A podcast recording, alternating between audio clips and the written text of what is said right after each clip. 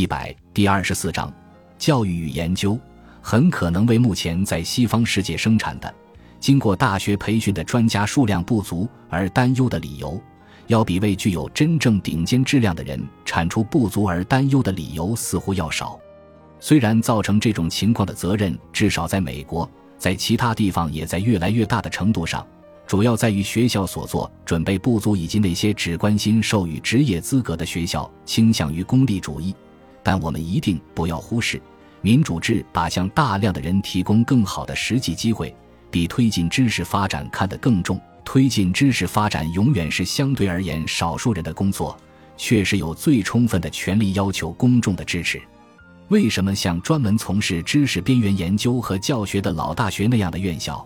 似乎可能会继续成为新知识的主要来源，原因在于只有这类院校能够在选择问题以及不同学科的代表间进行接触方面提供这种自由，而这种接触为新思想的构成和寻求提供最佳条件。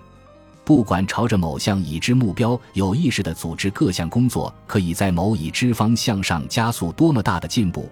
但在一般进步中，决定性和不可预测的步骤通常不发生在对特定目标的追求上，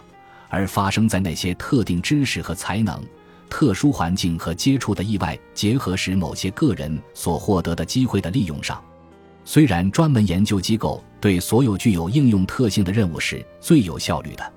但这类机构内的研究总是在一定程度上有指导的研究，其目的由专门化的设备。特定的人员队伍和该机构致力于追求的具体目标所决定，但是在知识外援的基础研究中，常常没有固定的题目或领域，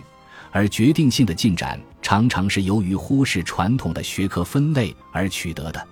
八，因此，最有效的支持知识进步的问题是与学术自由问题紧密联系着的。这一名词所表示的概念是在欧洲大陆各国发展起来的，在那些国家。大学一般都是国立机构，所以他们几乎都反对对这些机构的政治干扰。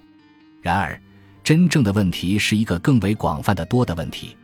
有很强有力的理由反对一个由最享盛名的科学家和学者组成的立法机构来决定所有研究的计划和方向，就像反对由与之无关的当局来指导一样。虽然当对个别科学家选择和探讨问题所进行的干扰来源自某些不相关的考虑时，他会最怨恨这种干扰，但是如果有大量这样的机构，而各个机构都承受不同的外界压力，可能倒不那么有害。如果他们都处于一个单一概念的控制之下，而这概念告诉人们在某个已知时间什么是符合最佳科学利益的话，他们就更加有害了。当然。学术自由不可能意味着每个科学家应该做他最向往的事，也不意味着把科学当成一个整体来自我管理。它更意味着应有尽可能多的独立的工作中心，在这些中心中，至少已经证实其推进知识之能力和其对工作之献身精神的人可以自己决定他们在哪些问题上花费精力，在哪些问题上他们可以阐述所达成的结论。不管这些结论是否合其雇主或广大公众的心意，在实践上，这意味着要让那些在上级眼中已证明了自己，并因此已被给予使他们可以决定自己和其下级工作的职位的人，有获得这些职位的稳固保证。这是和使法官的职位有保障出于同样的原因给予的特权。给予特权并不是从个人的利益考虑，而是因为大家有理由相信。处于这种职位的人，就总体而言，能最好的为公众利益服务。如果保护他们不受外界舆论的压力的话，当然那不是无限的特权，它只意味着一旦被授予就不能撤销，除非由于在最初任命时就已专门提出的理由。没有理由不应像我们获得新的经验那样，为新的任命改变这些规定。虽然那些新的条件不能适用于那些已得到在美国称为职位占有之特权的人，例如，最近的经验似乎说明任命条件中应规定，这一职位的获得者应丧失该项特权，如果他在了解情况的状态下参加或支持任何反对此特权依据的原则的运动。容忍不应包括对不容忍的提倡。根据这一理由，我觉得一个共产党员不应给予职位占有。虽然一旦他被给予而没有明确的限制，那么这项特权也将必须像其他类似的任命一样受到尊重。然而，所有这些只适用于职位占有的特权。除了与职位占有有关的这些考虑外，几乎不存在任何正当理由让任何人当做一种权利来要求去做想做之事或教授所喜之见的自由。或另一方面，任何严格的条款也没有理由规定，任何有特定意见的人都应被普遍排除在外。虽然以高标准为目标的机构很快将发现，只有给予其最年轻的成员广泛的选择奋斗目标和意见的权利，才能吸引一流的人才。但没有人有权让一个机构不考虑其兴趣和观点就去雇佣他。九，今天人们已很好的认识到需要保护学术机构不受用政治或经济利益所进行的粗暴的干扰。结果，在声誉好的院校成功的开展这项工作已无很大危险。但仍需要小心戒备，特别是在社会科学方面，在那里人们常常借助于那些高度理想化的并被广泛赞同的目标来施加压力。对不受欢迎的观点施加压力，比反对受欢迎的观点更有害。应该对我们成为一种警告的是，甚至托马斯·杰斐逊也争辩说，在政治学的领域内，弗吉尼亚大学所教授的原则和所遵循的文本应由当局方面规定。因为下一位教授可能是前联邦主义派中的一员，但是今天的危险不在于明显的外部干涉，而更在于不断增长的研究经费的需要给予那些掌握钱袋的人的控制权增大了。这对科学进步的利益构成真正的威胁，因为要对他为之服务的科学方面的一切努力进行统一和集中指导的理想，已为有些科学家自己所共有。虽然以规划科学的名义和受马克思主义的影响，在19世纪30年代发动的第一次大进攻已被成功的击退，虽然它所引起的讨论使人对这种领域中的自由的重要性有了更清醒的认识，但看起来很可能试图组织科学方面的工作并指引他到达特定目标的做法将以新的形式重新出现。俄国人在某些领域取得的引人注目的成功。使人们对有意识的组织科学方面的努力又重新感到兴趣，这一点并不使我们感到惊奇，也不应让我们有理由改变我们对自由重要性的看法。如果在中央分配资源时给予优先的话，已知可以达到的任何一个目标或任何数量有限的目标似乎可以更快一点达到，那是无可争论的。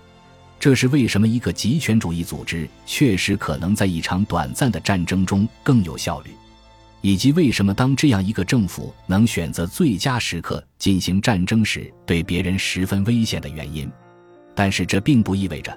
如果所有努力都指向现在看来最重要的目标，或如果从长远看那种更周密组织其工作的国家将更强大些，知识的进步在总体上可能会更快。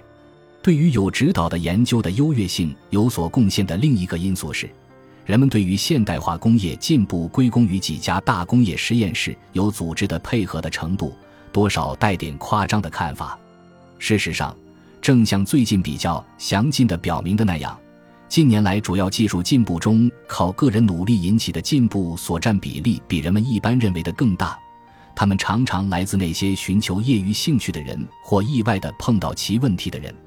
适用应用领域的情况，对基础研究甚至更为如此。在基础研究中，由于其性质，重要进展更难被预见。